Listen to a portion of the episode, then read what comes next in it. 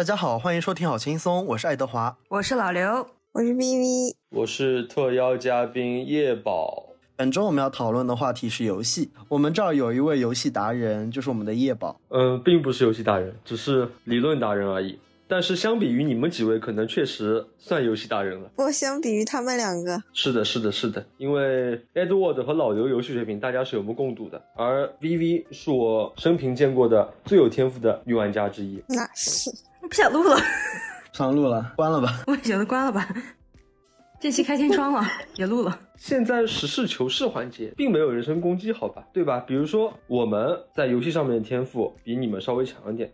但是你们在其他方面的天赋就比我们强啊，这不是很正常的吗？真会说话，叶宝。叶宝，你玩了那么多游戏，有没有什么游戏想要推荐给我们？其实要说我的话，我还真没有什么特别喜欢的游戏，因为我是一个相当喜新厌旧的人。除了个别轻松的小游戏，可能啊长时间的一直有偶尔在玩。那种真的需要投入很多精力去玩的游戏，就是每天都玩的游戏，我最多玩大半年就不玩了。那你要说我最近在玩什么的话，我最近在玩的是一款非常好玩并且不骗氪的有手游，名叫逆血寒手游。我们没有广告啊，家家家人们没有广告啊，家人们自行甄别啊，这些游戏不一定都是真的好玩。对啊，只是他觉得好玩而已。那你可以跟我们讲讲溺水还是什么样的游戏吗？嗯，这个游戏它就是非要给它个定义的话，它就是大型多人在线型角色扮演类游戏，懂了吗？就是就大概的介绍一下吧。就是你进入游戏的时候，你可以选择一个门派或者类似于职业，然后你可以给你的人物设置他的捏脸、他的体型，然后起个 ID，然后就进入一个一个游戏的世界观里面进行游玩了。然后每天大概就是随着游戏里面剧情推动你角色的成长，然后可以跟其他玩家进行很多交互，可以一起打副本、打怪物等等等等等。就是跟剑三或者那个叫什么来着？永劫无间。嗯，说一个大家可能更一些老网民更加熟悉点游戏，就是魔兽世界嘛。很多人这应该是一款很多人就算没有玩过也听说过的游戏。魔兽世界也可以捏脸吗？魔兽世界造房子是吧？魔兽争霸是造房子，魔兽世界是一个你创建角色之后要练级打怪的游戏，要下魂的游戏。Sorry，到时候叶宝可以把你的逆水寒的形象给我发一下吗？我放到公众号里。可帅了，黑皮美女，那可太好看了。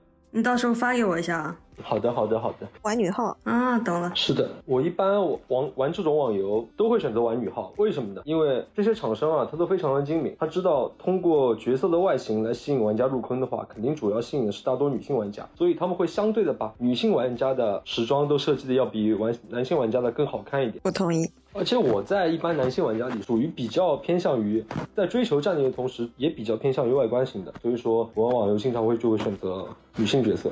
那叶宝讲完了，微微作为第二个游戏达人，最近有在玩什么游戏吗？有没有什么游戏想给大家介绍一下的？我最近可能玩乙女游戏比较多吧，然后攻略类的其实玩的比较少。你觉得乙女游戏对你来说的它的吸引点在哪呢？乙女游戏就跟很多男生谈恋爱呀，就不很吸引人吗？请问？哦，好。我一开始接触乙女游戏应该是呃《恋与制作人》，那个时候对吧？那个时候好火的，几年前了，但是是在我玩了好几个月，当时我还磕了蛮多的。当时我记得是李泽言、白起，具体的我也不记得。然后后来第二个玩的乙女游戏就是《光与夜之恋》，坑钱妈的，然后全都是基本上全是保底出卡牌啊什么的。那我想问一下 Edward 和 Vivi 啊，就是对你们来说，在游戏中氪的多，大概多少一个范围算氪的多呢？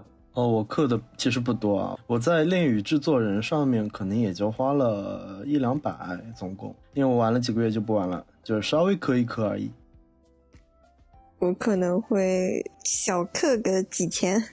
其实就这个观念来说，对一些嗯，特别是不接触、不怎么接触现在手游来说，可能感觉氪几千块钱已经算很多了。但其实如果经常在这个圈子里的话，现在氪几千已经都只能算，已经算微氪级玩家了。我现在在玩的比较多的就是代号渊了，挺火的嘛。老刘也在玩代号渊啊，被我带入坑。对我现在跟着微微在玩代号渊，确实很好玩。就是那种，它是第一款能让我为了等体力熬到凌晨两点钟还要继续玩的游戏。但是它画风很精致，然后一些剧情推动什么的也很好。就唯一一点让我难以接受的就是它过关太难了。嗯，那代号渊它是一种怎么怎么样形式的过关类游戏呢？它体定是用来干什么的？它具体的关卡 它具体的关卡设计是什么样子呢？比如说是回合制，还是你控制一个角色，它三 D 自由视角战斗制？回合制卡牌类游戏，嗯，就跟炉石差不多啦。其实，对，相对于我和 V 这种玩家来说，这种各种类型的游戏，你说一个名字大概都能知道。但是，特别是对于 Edward 来说，可能你说什么即时战略类啊、卡牌类啊、什么动作类啊、角色扮演类啊，他都没有具体的概念。Edward 是这样吗？是的，我是游戏白痴，就是对游戏的分类是真的是一窍不通。但是 Edward 在塞尔达里面可以玩几百个小时。对我近两年最喜欢的游戏几乎都是 Switch 上面的游戏。我最近玩的就是塞尔达、王国之泪，就是疯狂的玩。就众所周知嘛，今年有一款游戏就是王国之泪出来了，大家都在疯狂的玩。我其实是玩王国之泪的时候蛮有压力的，因为微微是她比我稍微晚了几天玩，但我害怕我太菜，所以我就非常努力的在玩，就是每天都没日没夜的玩。他怕我超过他。我不是怕你超过我，是怕你超过我之后你要嘲笑我，所以我可能才玩了十天什么的，我的小时数已经非常非常高了，就是其实也就玩了一个月左右吧，就通关了。通关之后，现在就玩的不多，但我刚才在玩，我刚才又进去收集了一会儿，然后我感觉我应该总共有差不多两百多小时。因为塞尔达我是非常真的非常喜欢，因为我其实是不太喜欢对战类的游戏，就是那种多人联机的对战，我更喜欢一个人在游戏里面，因为感觉没什么压力。然后塞尔达就是非常的自由和开放的世界嘛，就可以到处去探索。其实我在玩旷野之息的时候，我最喜欢的一个方式就是呃从一个地方走到另外一个地方，特别是刚玩的时候要开一座座塔的时候，我会到处的走，到处的开塔。最喜欢的塞尔达里面片段就是其实就是开塔的那个。动画，你爬上那个塔，然后开完塔之后，它就会有一段动画嘛，会由近到远的去展示那个塞尔达的大陆，配合它那个音乐，就感觉非常的开阔的那种感觉。塞尔达确实就是开放类，就是游戏里面的顶天了。当然没有说原神怎么样啊？原神启动，我还特意找到了一段开塔的动画。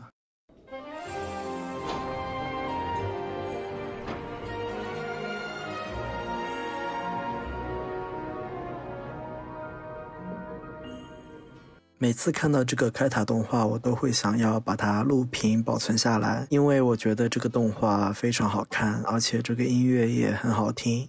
除了塞尔达以外，我没想到我玩的时间最久的其实是动森。动森是我在就是疫情之后不久买到的，就是也是因为听了 Nice Try，然后我就去买了 Switch 的动森，就很开心啊，因为我好像是我朋友圈里第一个玩动森的人，就是有小小的装到一把。然后一直玩，因为动森，如果你能沉浸在里面慢慢玩的话，真的可以玩很久，因为它有非常非常多的东西可以在里面干，有点像种田的那种感觉。微微也玩了动森，但是微微好像比较速成玩的，嗯，就类似于房屋建造、嗯，开垦类游戏。呃，我除了这两个的话，还有一些游戏，比如说 Just Dance。其实我我还蛮喜欢跳 Just Dance 的，就是它可以运动嘛。就虽然它其实有些舞很简单，但是你是真实的在跳和剧烈运动的，不用你就不需要走到外面去，不需要去健身房什么，在家里就能跳，我觉得还挺好的。在以前我就是玩我的世界，我的世界我也玩了非常非常久，因为它就是那种高度开放的建造类的游戏，我可以在里面建房子啊，然后还可以养牛、养羊、养猪、养鸡。后可以种田，还可以去挖矿，我觉得很治愈啊！我一个人在里面就玩的很爽。就是你其实不是很喜欢跟队友那类的游戏的。对，是的，我更偏向于一个人玩。包括就是还有一些很古早的游戏，比如说像红警，大家应该都玩过红警吧？我没有，你没有玩过红警啊？嗯嗯啊，红警和魔兽争霸就是同一个类型的游戏，还有包括星际争霸。但是我玩红警的时候，我都是其实玩的是单机的，但我觉得挺爽的。就是我们这一代，我们这一代童年吧，这类游戏讲正常的跟别人联网的时候也不多，特别是还很小的时候，因为说到底他们都是通过一些国外的平台进行联机对战的。而当时我们小时候，国内的联机平台还不是特别成熟，大概是到我们我印象里哈，是到我们初中左右，那时候有一些比较著名的，就是给这些游戏提供互联网进行联机对战的平台，有什么浩方啊、VS 啊之类的。等到这些平台比较成熟的时候，大概是我们初中的时候。我们才有机会跟朋友或者是网上的陌生人一起进行对抗。在我们更小的时候，刚接触的时候，更多的肯定是只能自己下一个游戏客户端，然后自己在里面打人机、过剧情等等。是的，老牛，老牛，嗯，你小时候玩过哪些游戏啊，老牛？我小时候，嗯，对，小时候，四三九九啊。嗯，比如说哪些你还有印象的吗？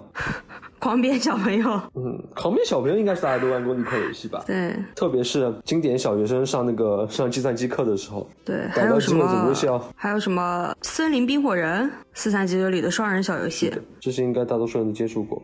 然后还有最经典的小时候玩的游戏，应该就是《金山词典》哦，《金山词典》里面那个拍蚊子是吧？对，还有什么警察抓小偷？警察抓小偷我没印象。警察抓小偷就是也是类似于就是你按字母嘛，就打拼音。嗯。然后有时候你扮演警察，有时候你扮演小偷这种。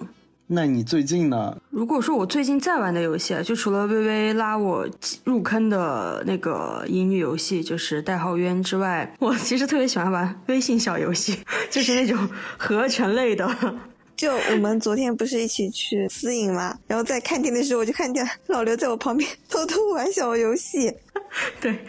因为他那个每过一段时间就会 恢复体力嘛，不知道大家有没有有有时候就是有看到过那种小广告，就是两口子吵架了，一个外国年轻女孩拎着行李箱，然后开始了独自生活，然后你就要开始合成这些小游戏，把物品升级，然后累积五角、累积小星星啊，或者是累积经验值，你就可以把你的家具升级，就类似于这种。我是玩过的，我也玩过。最近在玩这种游戏，但是我玩过很多类这种游戏，但是每一个也就差不多坚持几个月，半年不到的样子。能坚持几个月就已经很不错了。主要是他们的广告太多了，对，广告太多了，而且有的就是很明摆着就是给我钱的那种。像这类我也玩过。比如说，微信小游戏现在里面做的最火的，应该就是那个咸鱼，咸鱼之王，咸鱼之王，咸鱼之王。艾德玩过吗？咸鱼之王没有哎，咸鱼之王是怎么玩的？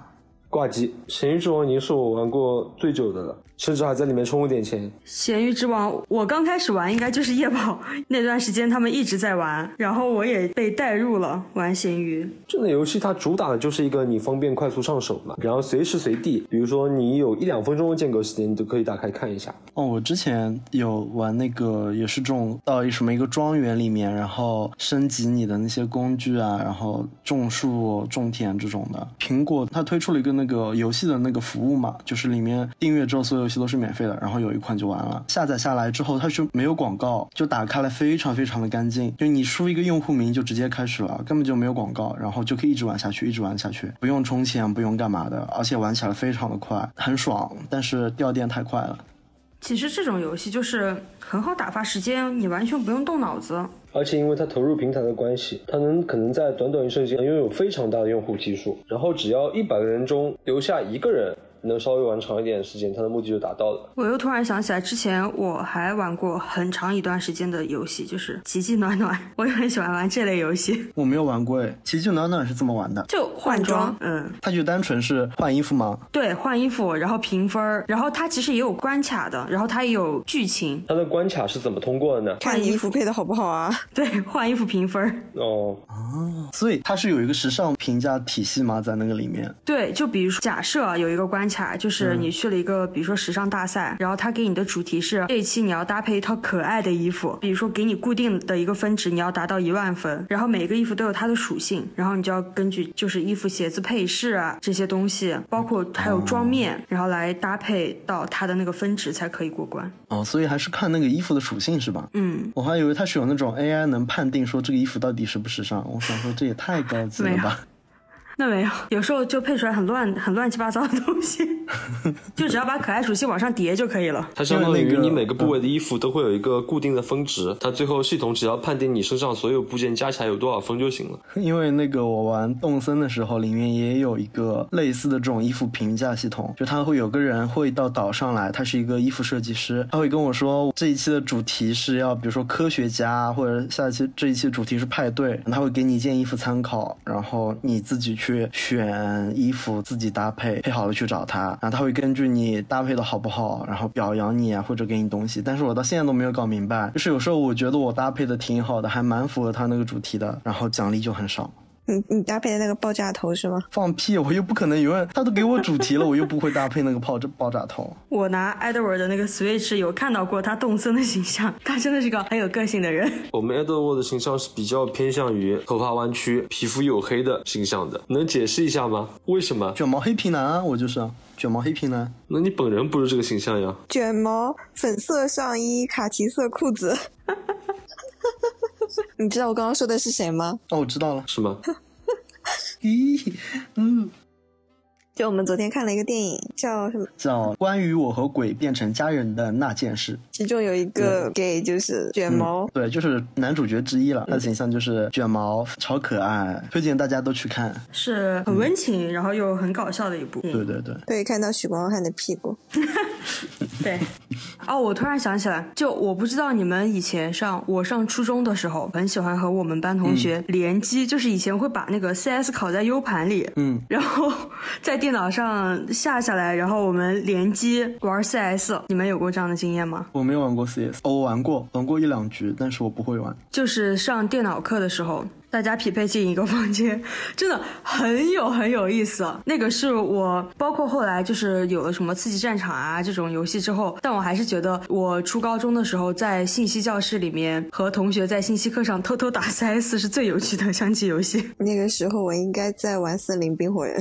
对我们好像高中的时候有，他们有我没有，因为我不我不怎么会玩。他们下载了魔兽，然后带到那个教室里，然后局域网玩，然后老师在上面讲，他们他们下面玩。因为我们那会儿上我们那会儿上高中的时候，就是应该是高中吧，就是为了防止我们偷偷上网嘛。然后信息课的时候，老师是会把网断掉的。对我们也是，就是只能用局域网玩啊，对，不能不不能连外面的那个网啊，对对对对，是的。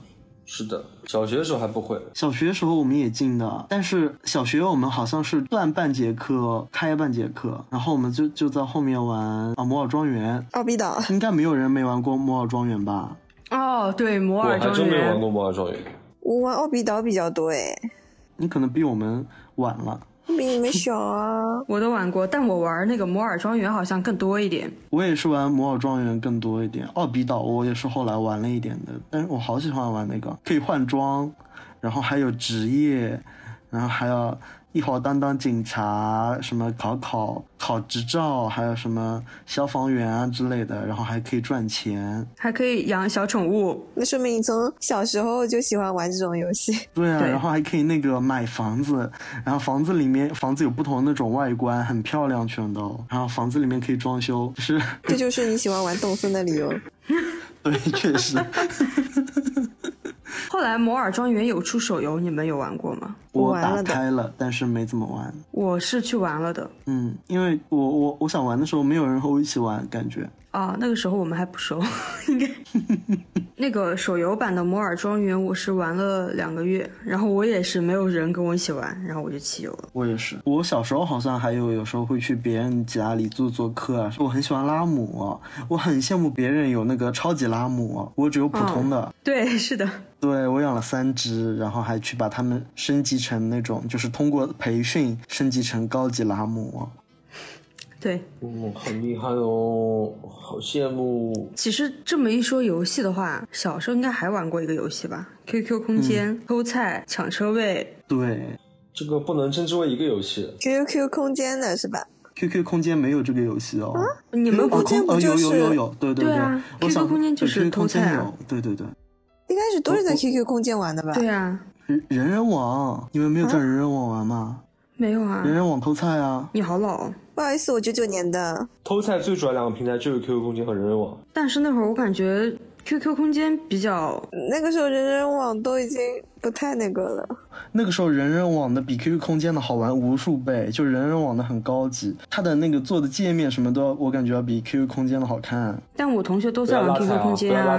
人人网都没了，有什么好有什么好怕的？那 QQ 空间偷菜现在也没有了。那说到 QQ 空间的偷菜，其实还我还有个别的方面的回忆，就是当时我和我初恋拉近关系的手段，就是我让他帮我，我说我每天每天晚上回家，我家里比较管的比较严，不能天天呃自己上电脑偷菜，我就让他登我的 QQ 号帮我收菜，所以还是有这么一段小插曲在的。我以前小学的时候，我不是班长嘛，然后自习课老师去开会的时候，老师就把我叫到他办公室说：“你待在这边，等菜熟了你就帮我收一下哈。” 班长责任好重大。那你们老师还蛮可爱的。是的。我是那会儿，我的空间是我们全班最酷的，因为我的 QQ 空间的偷菜和抢车位一直是我妈在玩，然后包括我的 QQ 秀也是那会儿我们班最酷炫的，因为我妈会一直给我钱让我去充红钻和黄钻，就为了偷菜和抢车位。我当时我我在我去学校的时候，也是我妈在帮我玩的，她帮我弄了好多好多东西。所以有个题外话就是我。上小学的时候，从来都没有过什么谈恋爱啊、男女关系这种意识，就是就是因为我妈会一天二十四小时登着我的 QQ，我没有任何的这种就是私密性。哦，所以说就是因为小时候被妈妈管得太严，所以在自己能拥有一定个人空间的时候就开始放飞自我了，是吧？那也没有，我小时候确实这方面想的比较单纯，也没有往那边那方面想啊。我的妈妈她确实没有啊，她很乖，嗯嗯，好的，对她很乖的，她超级乖。就是突然想起来这一期播客我妈妈会听哎，对啊，所以我说你很乖啊。对啊，所以我也在帮你说你很乖啊。嗯，好的，但我是个什么货色，我妈应该知道。对，阿姨跟你的关系还能轮到外人来挑拨吗？我小时候还有一个很喜欢玩的，就是三九九上面那个《武林外传》的小游戏。我没我没玩过那个我也很喜欢玩。我真的非常爱玩，而且它主要是它，我也很喜欢玩。它一玩就要玩很久，就不是一会儿就能结束的。所以我我在小时候几乎从来没有通关过，就我是到初高中以后才有机会自己就是把它完整的玩完了啊！我当时觉得好好玩。其实我的成长轨迹中，玩游戏的路线跟一般喜欢玩游戏的男生来说，从初中开始就偏离了，跟我自己家里的环境也有关系。因为我爸和我叔叔当时都属于比较新潮的中年男人。他们会在三四十岁的时候也热衷于玩一些游戏，比如说我爸在我小学的时候就非常热衷于玩魔兽世界，所以我小学的时候就比相对来说一般人更早的接触了这种成年人接触的网游。还有我叔叔，因为我暑假和寒假都是会经常住在我叔叔家里的，然后他也是喜欢玩大型网网络网络角色扮演类游戏的。我爸也是。像一般人，他小学的时候玩掌机嘛，那时候小学男生都流行的。那时候流行的主流的主机掌机叫 GBASP，是一个小方块样子的，然后有各种贴图，国内各种家的你可以自己选。然后那时候小男生们最喜欢玩的就是口袋妖怪系列，当然这个是台湾翻译叫口袋妖怪，我也玩过。然后后来的就是每家配了电脑之后，大家主流的都是开始玩 CF 啊、QQ 飞车这些东西了。而我因为从小就接触了魔兽世界，还有包括一些韩国的大型网游之类的，我。我就从初中开始跟他们走上了一条不一样的道路。我爸是小时候印象中也是玩魔兽世界，然后前几年我还看到他在玩穿越火线 CF 嘛。哇，然后好酷的老头哦。对啊，这几年然后他就在玩 PS 四啊。嗯，爸爸好新潮哦。像我爸就是越玩越越玩越回去了。他在我小学的时候玩的是魔兽世界这种游戏，到我初中的时候就开始玩页游了，网页上的那种招兵买马、攻城略地的 那种那种游戏。我叔叔也很喜欢玩那种。等到我高中的时候，他就开始玩消消乐了，属于是越玩越回去了。我高中有一段时间特别喜欢玩那个皇室战争，你玩过吗？哦，我知道那个游戏，就小一个一个小人，然后站在那边，嗯，也像类似于招兵买马。更早的一款，更多人玩的应该是部落冲突吧？它是部落冲突那个公司做大做火之后，它推出了皇室战争。不过皇室战争说实话，现在人气也不行了。嗯，它也就火到我们大学的时候。我两三年前吧，然后玩过很久一段时间《万国觉醒》，就是也是类似于像就刚刚说的这种，我还玩的真的还挺入迷的那段时间。然后我还因此在游戏里认识了几个非常要好的朋友，我们到现在都会联系，就是经常会在群里面聊聊天这种。哇，那还挺好的。就是大家真的都是真的都是各行各业，就是有卖珠宝的，就是做珠宝生意的老板，然后有做海鲜生意的老板，还有还有开应该是开大车的师傅，然后也有就是刚毕业的小孩，就是零几年的那种，然后就真的是各行各业，就是年龄跨度也很大哦。还有还有做城管的。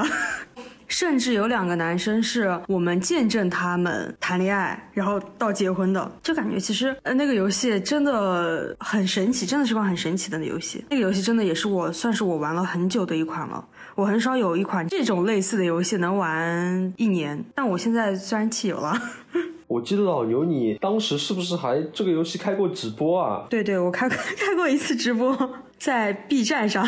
你当时想开直播是出于怎么样的一种怎么样的一种心理呢？因为当时开直播是一起玩游戏的人，他们跟我讲说你去开直播。我们有一次就其实他有点像是抢地盘的那种嘛。然后有一次我们是被另外一个部落吧，算是被另外一个王国挑衅了，然后我们真的是被他们摁着趴着打。但是那一次是他们背刺了我们，我们就非常非常的不服。然后他们就说你开直播，我们要把这光辉的一刻记录下来。然后才阴差阳错开了那么一场直播，直播了那天晚上打架的盛况。哦，好厉害哦！就我们的水平真的是其实低人家蛮多的，但我们真的是一腔热血的感觉。那会儿我们差不多有几十个人吧，我们有差不多十个人是作为部落首领，然后带领大家冲锋陷阵，然后以及做策略，然后怎么去打，然后就几十个人，就是我们就很团结的报仇雪恨，真的很很爽。就可能我还是蛮喜欢这种就是团队类作战游戏的。VV 和 Edward 应该没有过这种好几十个人一起紧密社交的游戏群体吧？应该没有吧？玩过啊，糖豆人什么？啊啊！糖豆糖豆人，糖豆人。糖豆人 那不一样的，不一样，几十个人呀。糖豆人是最多四个人一小组，但我们是几十个人。糖豆人一次性几百几几百个人呢？他不是个，他不是几十个人的问题，不是，不是一个概念。对它这种没有连续性的游戏，跟那种每天它是一个线性发展的游戏来说，它概念不一样。OK OK，就糖豆 糖豆人，它是你们四人小队，然后随机匹配一百个或者几十个人一起去玩一场可能十几分钟或者几十分钟的游戏。但是我说的那场那个万国觉醒，我们是相当于是一个区服，它是一直存在的。然后，嗯，你比如说可以是几十个人或者几百个人，你是自己是一个王国，然后你就是要去抢地盘去做这个。屈服的老大是这样的，他是整体团队协作的。哦，这样听起来还蛮好玩的，真的很有意思，能认识很多很有趣的人，就类似于帮派吗？啊，对，对我从小这种游戏经历也让我认识了非常多网上的人，五湖八海都有。我记得在我高中刚毕业那会儿，有一个游戏，我忘记它的名字了，就是好像是红蓝大战啊。每个玩家在游戏中会代表其中一方的颜色，然后你要实时的移动来霸占那个地图上的位置。然后它是根据那个现实世界的地图来进行的。你没有玩过吗？我就忘记那个叫什么名字了，我感觉还蛮好玩的，但是我没有玩上。我说我现在唯唯一认识就是游戏里的朋友，是我玩 QQ 炫舞的时候认识的，我的老公，但是她是个女的。哦，你你的老公？你们现在还联系吗？联系啊，甚至还有时候会聊天呢。那你们有比如说线下见过吗？就面基过吗？没有，线下唯一跟网友面基的就只有 Edward。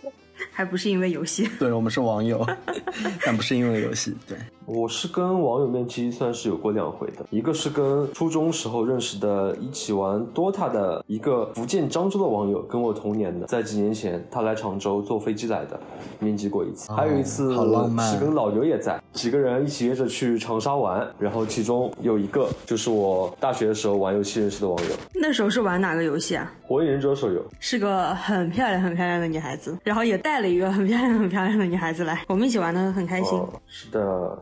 我好像没有游戏的那种朋友变成现实朋友，因为你玩的都是单机游戏。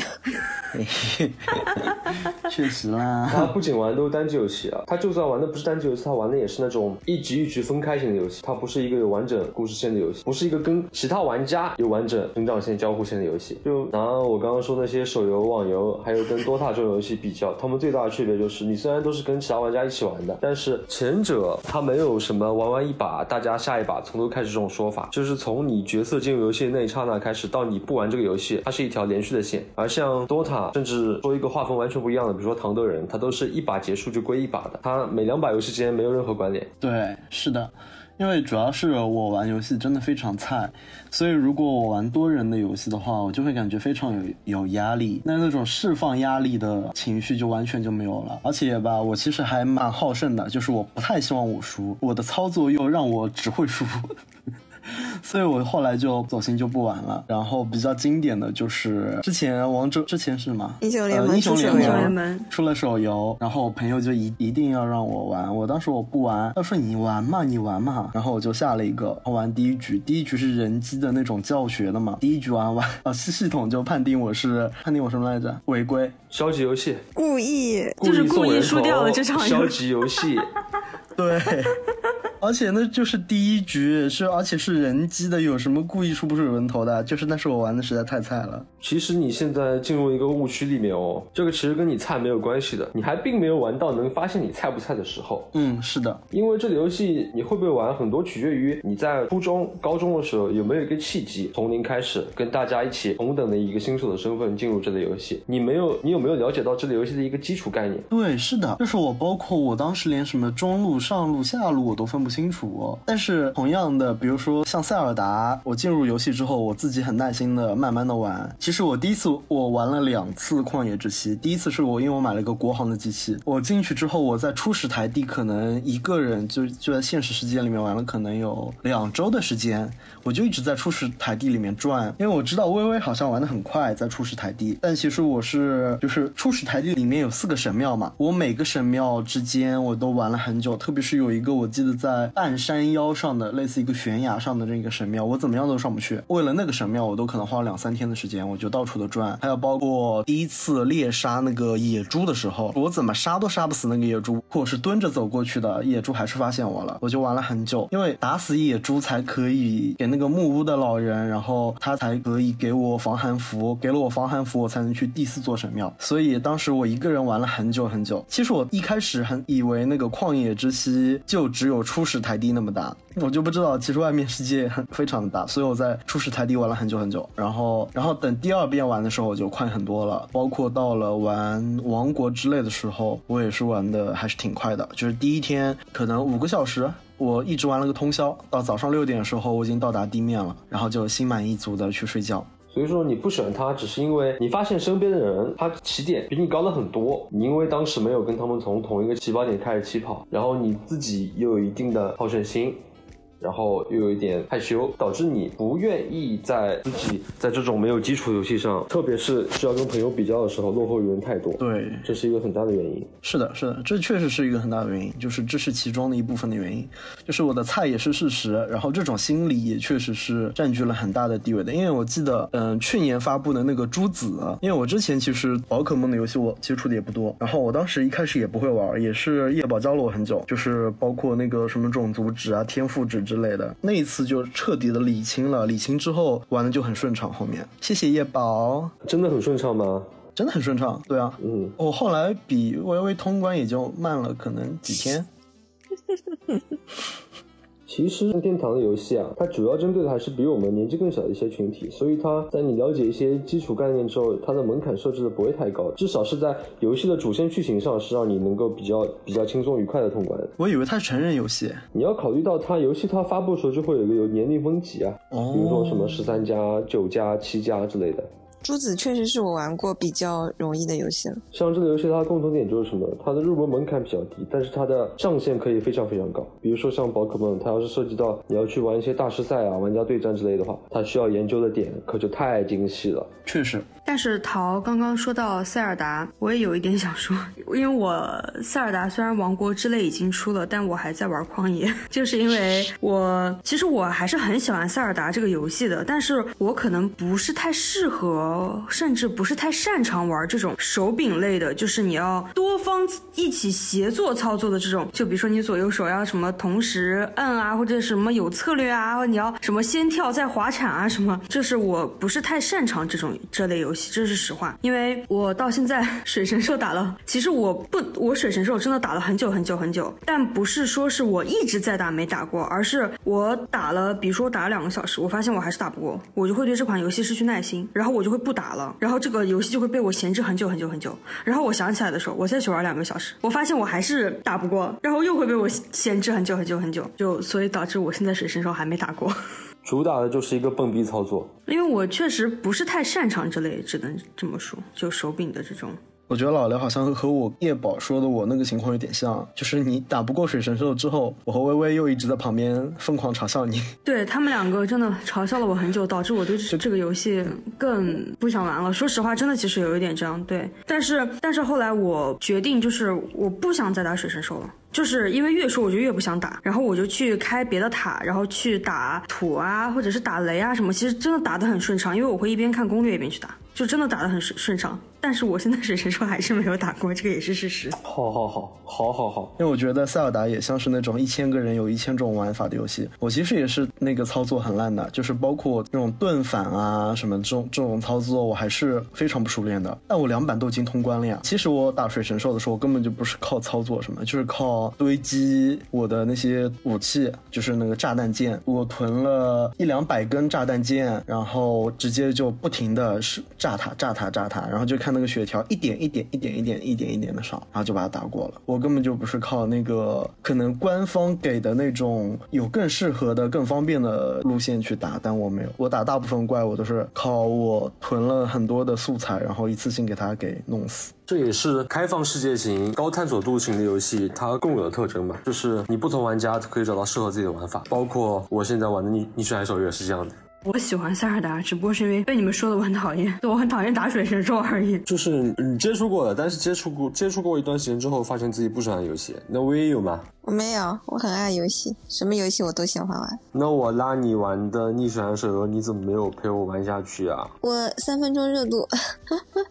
其实包括我的话。我不喜欢什么游戏都会是有一个契机的，嗯，比如说我其实小学初中的时候非常痴迷于打 CF，但是后来因为一件事情导致我就讨厌一切射击的游戏了，嗯，为什么呢？就是有一次小时候半夜起来偷偷打电脑，然后被我妈发现了，她当时没有说我，但是我在学校白天在学校诚惶诚恐的一天，然后就那次之后，因为我小时候一直是个好学生嘛，所以对这方面压力还是蛮大的，就是啊不希望家长怎么样怎么样，或者是不希望他怎怎么，哎呀，懂懂我意思吗？我也不知道这该怎么说，怪宝宝，整个人就非常担惊后受怕。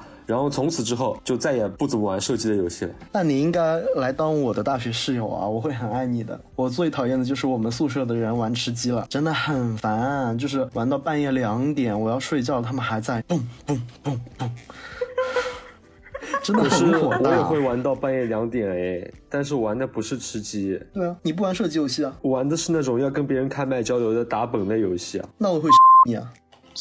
嗯，那时候最喜欢就是在游戏里找一个女师傅，老婆，再找一个女徒弟。这个游戏就是我刚刚说的，像我大学时候、高中时候玩的，嗯，《笑傲江湖》Online 和我大学毕业以后玩的《天刀》手游，以及我现在玩《逆转》手游，他们都是属于那种社交属性非常非常强的。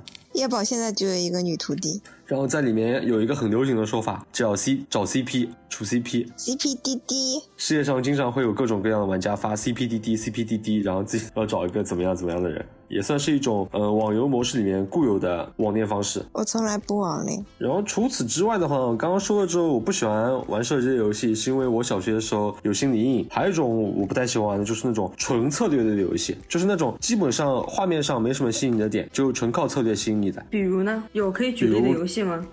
举例的话，就是我爸在我初中的时候玩那种 造房子、攻城略地的那种游戏。其实是我是很不感兴趣的，像《万国觉醒》或者《部落冲突：皇室战争》这种可能还好，因为画风也是偏细致可爱的，各种不同兵种它动作都是有体现的。像那种它大多数靠文字来抽象的比展示你攻城攻城略地的游戏，我就不怎么喜欢玩。还有包括其实像三国杀这种游戏，我也不太喜欢玩。哦，三国杀我没玩过哎，我也没玩过。我更偏向于玩一些就是画面感更强烈的游戏。三国杀是我侄子拉着我在现实中玩的。那你们在现实生活中也玩过三？你玩过？我玩过呀。我在现实生活中我也没玩过三国杀，我不太喜欢玩。包括有一次我去玩剧本杀，然后里面有一段就是和三国杀有点像的，我就不喜欢玩。玩完我就再也不想去了。剧本杀严格的说，它勉强算桌游，那不就是游戏吗？桌面游戏啊？你怎么跟我爸妈一样啊？只要是玩这种东西，全部称之为游戏。我们这期聊聊的就是游戏啊，它在游戏的范畴里面，我们就可以聊。其实我刚刚突然想起来，就是一说塞尔达，又不得不提原神。其实说实话，我是因为因为我之前其实也玩过原神，在我玩塞尔达之前，其实我玩过原神，但是我玩原神可能就玩了两个月，然后直到我玩了塞尔达，我才发现啊，还得是塞尔达。这个有点敏感的问题就不要说了。原神刚出的时候，其实我是很排斥的。因为我真的是先玩的原神，再玩的塞尔达。我感觉原神不是太好玩，但后来玩塞尔达，我觉得，哦，原来我不是讨厌这一类游戏，只是我不爱玩原神。以上仅仅是老刘个人观点啊。原神怎么你了？原神怎么你了？原神怎么你了？原神挺好的，这一段不会剪，会保留。原神启动。没有，没有说原神不好啊，只是我更喜欢玩塞尔达了，大家。原神的人设都做的很好的，好不好？嗯，不同游戏圈子都是存在一个鄙视链情况的，就比如说打 DOTA 的看不起玩英雄联盟的，玩英雄联盟的看不起玩王者荣耀的，然后玩塞尔达的看不起玩原神的，呃，然后更广一点的鄙视链就是玩掌机主机的游戏的看不起玩电脑游戏的，然后电脑游戏中玩 Steam 等平台的看不起玩传统网游的，电脑玩家又鄙视玩手机玩家，这种鄙视链是一直长久存在的。就是拿曾经的我来说，我身上也是有过这种鄙视链的，在王者荣耀刚出的时候，我就非常瞧不起这款游戏，虽然现在也是瞧不起啊，但是就。基本已经不会把这种情绪放在心上了，因为现在毕竟心态也包容了。王者怎么你了？对啊，王者怎么你了？王者荣耀怎么你了？我觉得挺好玩的，虽然我没玩过。就是网上各种游戏的玩家都会有一有一个有一种特定称呼，比如说玩原神叫原批，玩王者荣耀就叫农批，等等等等。一个都没有听过耶。没有啦，挺火的啦。然后就经常说的一句话就是什么批什么批大于原批大于农批，呃，农批是游戏链游戏链最底层。但这么一说，王者荣耀也曾经陪伴过我一小段快乐的时光。对我也是玩过一段王者荣耀的，因为毕竟大家都玩，你不玩的话，显得格格不入。对，王者荣耀刚出来的时候，我和叶宝隔壁宿舍的那群男生经常玩到很晚，那时候我们还要上早自习。然后之所以他们特别喜欢拉着我玩的原因，就是因为我玩这个游戏是无脑玩，他们让我选典韦，然后让我冲呀，老刘冲啊，然后我就一直跟他们玩典韦。然后后来我当典韦当累了，就再也没玩过这款游戏。对，老刘当时有个称呼叫刘典韦。对，就是我们当时玩的，我跟你主要就是我跟你一起玩那个网易出的那款吃鸡的游戏叫什么来着的？刺激战场。叫荒野行动。对。哦，对，荒野行动。然后当时隔壁老刘他 ID 是想起隔壁老刘这个名字的。然后莫名其妙的这个“刘”字就被吞掉了，然后他的游戏里显示都是隔壁佬。对对，因为那个简体的“刘”字被人注册了，然后我就写的是隔壁佬繁体的“刘”，然后结果没想到繁体的“刘”被吞掉了，我就只能叫隔壁佬。然后我就一直叫他隔壁佬，隔壁佬，隔壁佬。我也有一段时间喊他隔壁佬。对，真的还挺有意思。真的，大家关于游戏的回忆基本上都是快乐的时光。嗯，速度。速度尊度假度啊！不快乐的就不玩了，确实。对，不快乐也不会玩下去嘛。应该玩游戏不会有什么很痛苦的回忆吧？会啊。除了除了像叶宝刚说的那个被被被抓到半夜打游戏这种。我玩 QQ 飞车，QQ 飞车有一个是多少多少秒之内不是要跑完两圈还是三圈嘛？然后我玩了一个下午，一直跑不过，到后来我一边哭一边跑，一边哭一边跑。所以你最后还是没跑过吗？没有啊，最后跑过了。最后跑过，难道不应该很有成就感吗？但是我哭了一下午啊。嗯嗯，好想安慰你哦。嗯。你说这个，我想到一个我也有的，就是我最近的，就是我跳 Just Dance 嘛，然后 Just Dance 里面有一首盆栽的 Blinding Lights，然后它有两个版本，一个是普通版，一个是极限版，然后极限版是要把普通版跳到呃非常高的就是分数才可以解锁的，但那首特别也不说难跳，就是怎么样的我分数都上不去，就你打 QQ 飞车嘛，至少还是坐在那儿动动手指和键盘啊就可以打过的，那个极那个跳舞是你要全身都在跳的，然后跳到全身都在出汗，然后看。看了一下哦，四颗星，他要到那紫星还是什么的才能过，我就跳了一遍又一遍的跳，一遍又跳，就是跳到后来精疲力尽还是通不过，我就整个要崩溃了，我就放弃了。然后过了一段时间又打开来，又就又是这么跳，可能跳了十几二十遍，终于把它跳过了。其实等极限版解锁以后，我也再也没有跳过那个极限版，就是执念。对，这种我们都通称为坐牢。我 QQ 飞车可是车神啊，好厉害哦。嗯。我当时玩 QQ 飞车是玩到，因为那时候还有防沉迷嘛。QQ 飞车那时候的防沉迷是，你每天获取到多少经验和金币之后，它系统对局就不给你经验了。我那时候暑假的时候就玩到，像晚上别的小伙伴来找我玩的时候，我都跟他们玩已经获取不了经验了，就玩到这种程度。我没有玩过 QQ 飞车诶。感觉我们一直在聊线上游戏，就线下大家有玩什么吗？像比如说，就刚刚提到的什么三国杀啊、剧本杀之类的这种。有一段时间超级超级爱剧剧本杀。哦，我之前跟 Edward 其实一年就只见一次的，然后就是因为剧本杀之后，基本上，哎，这几年每周都要见，可能还每每周都要见个几次呢。玩剧本杀的话，真的有点疯狂，一个礼拜可能要有时候多的时候要打三四个本，就是工作日也会打。有一次是什么翘班了去打的，然后工作日晚上有时候也会打，然后周六周日嘛，下每天下午一个本，然后晚上可能还要再来一个本的那种感觉，就疯狂的打本。然后连续了这么一个月之后，开始有点厌恶了。不止一个月，有半年呢。半年也没有一直去打了，后来就慢慢变少了次数。其实一开始差不多是每周一个或者两个本，然后直到有段时间是爆发了，就一周可能要打三四个本。后来又变成一周一个或者两周一个。嗯，然后再后来就越来越少了。其实契机是有个朋友结婚了啊，对，那个那个结婚的朋友结了婚，他就出不来打剧本杀，他又是我们游戏里面很能推理的那个人，然后缺了他之后，就我们后来玩的都是轻松的本，都没有玩什么硬推的本，然后后来就玩的越来越少了。主要是我们那个时候已经组成一个队伍了。对我们基本上都不适合陌生人玩，都是我们几个人玩，偶尔拼一两个陌生人这样子。他们一走之后，我们就很难拼到，怎么说呢？正常人。对，是的。叶宝呢？据我所知，你也是一个很能打本的人。嗯，我主要是二零年到二一年这段时间打本还是很多的。契机的话，就是一个二零年因为一场酒局认识的一个朋友，他是非常非常的喜欢玩剧本杀，而且玩的很多，然后他就带我去。其实我第一次玩剧本杀经历非常的尬，我第一次玩就是一个情感本，然后因为每个人都要选不同的角色嘛，然后那场 DM 就主持人正好是给我们随机选的，根据性别随机选。我跟一个不认识的妹子，就是抽到了一个类似于 CP 的两个角色。后来就是他。被主持人用一些言语和游戏上的呃人物的结局煽动到哭了，我当时真 真的是，我当时什么反应呢？一方面尴尬的脚趾抠地，一方面又疯狂在忍笑，知道吗？就是那种因为妹子在我边上哭，然后我又非常想笑，我就疯狂的咬自己舌头，让自己不笑出来。你好坏呀！我跟叶宝第一次见面也是因为剧本杀。对。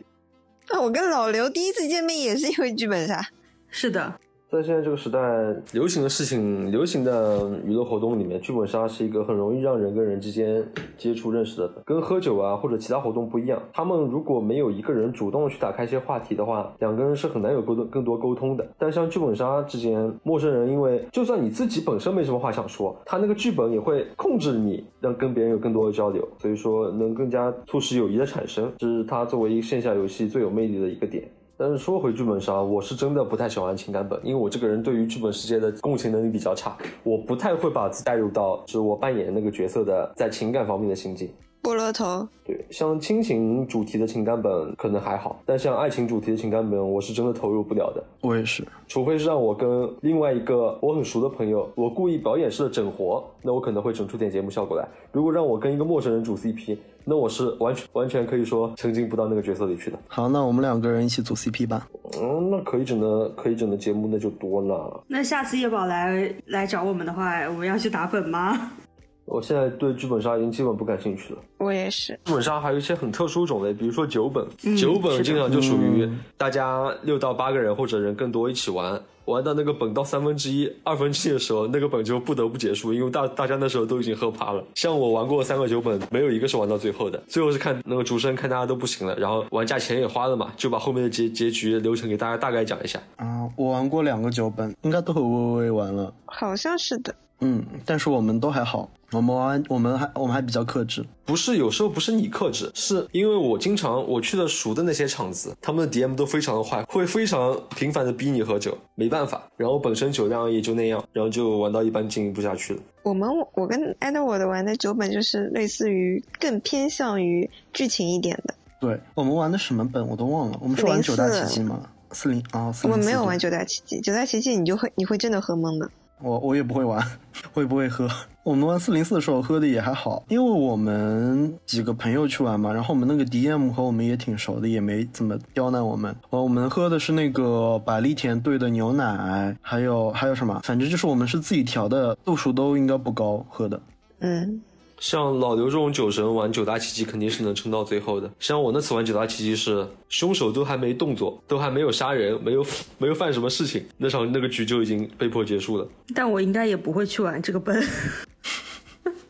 姐妹们切记啊，不要相信酒局和剧本杀上面认识的男孩子，十个有九点九个都不是好东西，我除外。这个我同意叶宝的话，确实都是都是有故事的人，不要和 DM 谈恋爱。不要和 DM 谈恋爱，这是可以说的吗？这是可以放进去的吗？可以啊。好，我还没见过老刘哭呢。我都喜欢一个人默默流泪。没有啊，老刘昨天在我们旁边，我不行了，我要哭了，我眼泪要下来了。看电影的时候哭不很正常吗？不是，就是他不只是说他，就是大家如果看过那个与卡戴珊同行，就知道很多那种欧美网红，他们哭是要扇手，手在面前这么扇。就像扇扇子一样，就是要把眼泪那种扇干的感觉，但他又没有流出眼泪，他我习惯这样，他就一边扇一边说：“我要哭了，不行了，我要哭了。”就这样，我不行了，我要哭了，我要哭了。我习惯了，真的，他很会演戏，就好像前面有摄像机在拍他。是啊，我就是很做作。就是我最近玩的一个本是和 Edward 一起去玩的，然后那个本是我拿到的本是一个偏情感一点的，就是讲亲情的本。那一个剧本是我玩过，不管是线上线下这么多剧本里面，我唯一一个哭的本。就我还感觉，嗯，带给我记忆还蛮深的。就是因为那个本，我甚至感觉比较贴近生活，所以我就感觉那个本还带给了我挺多的，就是关于现实生活的一些思考。就是有一种就是要对，就是有一种感觉，就是更深刻的理解，就是要珍惜当下，然后珍惜身边人的这种感觉。我就感觉这应该也算是游戏带给我的收获吧。是的，是的，包括我觉得像文剧本杀，它就是可以让一些本身很孤独的人，或者是不太会与别人交流的人，他有一种强迫性嘛，你就得去和别人交流。我觉得它也是一种玩游戏的收获。我是觉得游戏可以帮助我逃离现实，但是并没有让我和现实世界脱轨。特别是生活压抑的时候嘛，就是玩游戏是一种很好的用来摆脱日常生活压力的方式。同时，游戏还是能让我和世界各地。的人去联系，像我之前玩的一款游戏，就是你需要去别人的那个游戏里面，然后他会有一些类似一个炒股的性质，你到他那儿去炒股就可以赚大钱。然后我就到处找人，然后就赚了大钱在游戏里面。嗯，叶宝，那你在游戏中有没有什么收获啊？我在游戏中的收获可就太多了。从小就是网瘾少年。叶宝有没有收获过网恋啊？就游游戏的这种。嗯，网恋的话，严格来说是没有的。但是要具体的说，跟某个异性有过一段超过朋友关系的啊那种更加更加深入一点的交流，那是有的。就是明确确定关系的网网恋对象是没有的。因为刚刚我之前也说到嘛，我小时候就开始，初中时候开就开始玩那些网游，然后里面经常会有搞 CP 这个说法，然后就会怎么样呢？就会认识天南啊天南地北的各种姐姐或者妹妹也。好啊，然后呃，很正常的两个人自然而然就产生了吸引嘛，然后发展成了比一般游戏搭子更深一步的关系，更进一步的关系。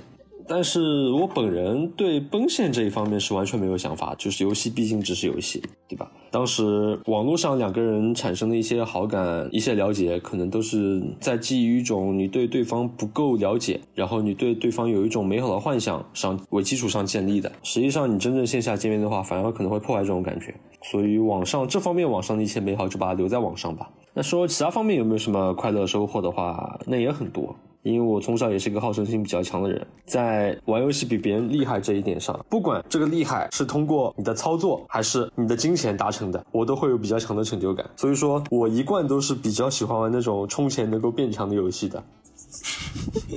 好像氪了很多。是的，像我虽然我刚刚也说过，玩游戏一个游戏通常不会玩太久，但是就拿我二零年玩的天刀手游来说的话，当时反正半年半年左右氪了得有三万块钱吧。老公给我三万。然后从小到大，各种不同区的手游网游加起来，那就更多了。只能说，这都基于每个人消费观不一样。我在 QQ 手游里面有上万，我红影手游几个区加起来也有几万的。就怎么说呢？我从小一直有种这样的感觉，就是也不知道能不能称之为网瘾。就在我接触了智能手机以后，如果有一个人把我智能手机，就包括我妈或者是学校里老师把我手机或者是其他设备收掉的话，我会陷入一个很痛苦、很自闭的状态。也不是说游戏或者是别的什么东西，我一分钟玩不了我就会死这种感觉，是感觉我的这种网络设备被收走以后，我就与这个世界失去了联系，是这样一种感觉。不是说我非沉迷于哪个游戏，我每天玩不到我就会很难受。没没有的，我并不会因为每天完不了什么事，我就很难受。你只是害怕与这个世界脱轨。对，是的，就是因为大家日常生活中可能很少有人能每天都与不同的人、不同的事物所见面，大多数时候都是局限在自己的一亩三分地里。但是是网络对于那些喜欢社交人来说，是能让你的灵魂发散的非常非常远的。啊，不愧是处女座，跟我前男友说的话一模一样。我是处女座，我是处女座中的处女座。好的。今天我徒弟刚评价我的，说我是处女座中的顶点。我其实身边有好几个朋友都是处女座，好几个关系好的朋友都是处女座，但他们基本都不怎么像处女座。我分析可能是他们的处女座属性都被我一个人吸完了。还有百分之二的电，你怎么又没电了？怎么又没电了？你怎么又没电了？让把自己从游戏上面收收获什么说了就。我收获啊，线上没什么收获，释放压力；线下收获了一个垃圾前男友。剧本杀吗？是剧本杀。这是我的收获。收获啊，也算收获。Over over。我是在网络上认识了非常非常多的人的，然后我一直觉得啊，我这个人从小到大在某些方面运气可能不太好，但是我在遇人方面的问题，遇是遇见的遇啊，人就是人群的人，在这方面的运气一直都蛮好的，就是坏人肯定也碰到过，但是没有碰到过对我具体生活或者是思想造成过影响的坏人，就是没也没有人陷害过我，就包括从网上认识的朋友也是这样的。我感觉是不是可能跟你自己也有关？就是你是带着一颗比较干净的心去认识别人，然后你也不是很容易被被他人左右。是的，要感动哭了，我要哭了。我是一个表面上开朗大方，实际上内心非常非常自我的人。那那那感觉，我这个人的核心本质是不会受任何人影响的。而且我在认识别人的时候，我总归是带着一颗他是好人这样一个心态去认识的。是的，之前叶宝也说过这种话，还挺好的。相对来说，我网上包括现实里接触的朋友，都是那种比较容易喜欢我的类型。我们都很喜欢你啊。对，就是话可以放在这里，就不喜欢我的都是坏人。确实。只有那种啊，内心心眼比较多、比较小气的人才不会被我这种人吸引。就是正常人都是愿意跟我做朋友的，所以包括网上的也是。因为我们这期是在录录的是音频嘛，很可惜大家看不到 Edward 的表情，一直在很猥琐的笑以及翻白眼。就是关于在游戏中收获啊，之前其实我二零年的时候玩玩那个天刀手游嘛，我有个女徒弟。然后她有个什么属性？她有一个很特殊的属性，她是一个人妻。你也知道的，哎，在网游这种环境下，一个单身男性认识了一个女徒弟，她是个人妻，是很容易引发出什么狗血事件的。但在我身上完全没有，因为你为人正直嘛。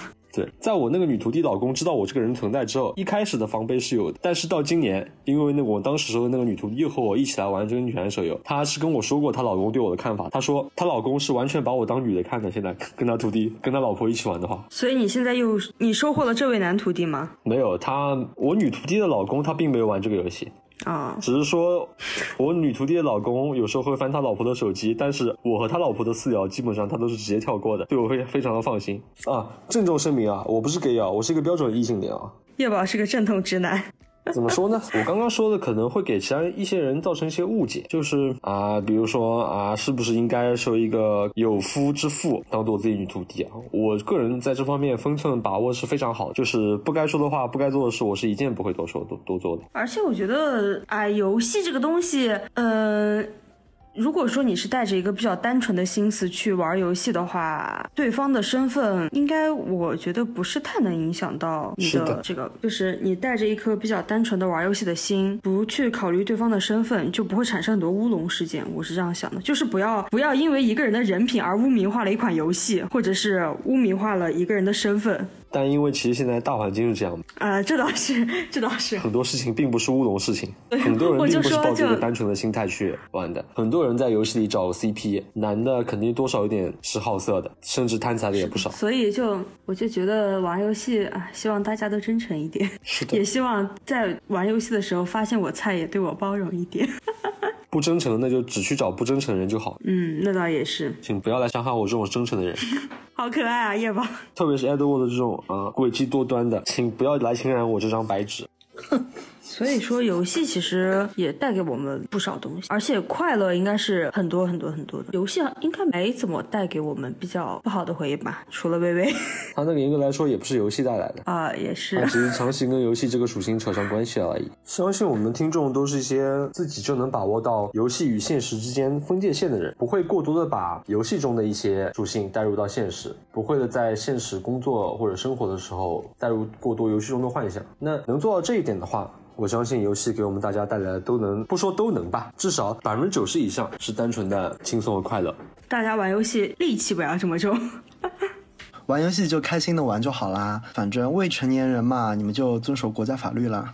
啊，对，成年人的话，这我觉得你只要不过度的影响到自己的个人生活啊什么的，就开心的玩呗。同时，我也希望大家在自己有闲暇时间的时候，能够愿意去接触一些自己没有接触过的领域。这些领域不只包括游戏，因为很多东西你自己并没有接触过，你并不知道它吸不吸引你。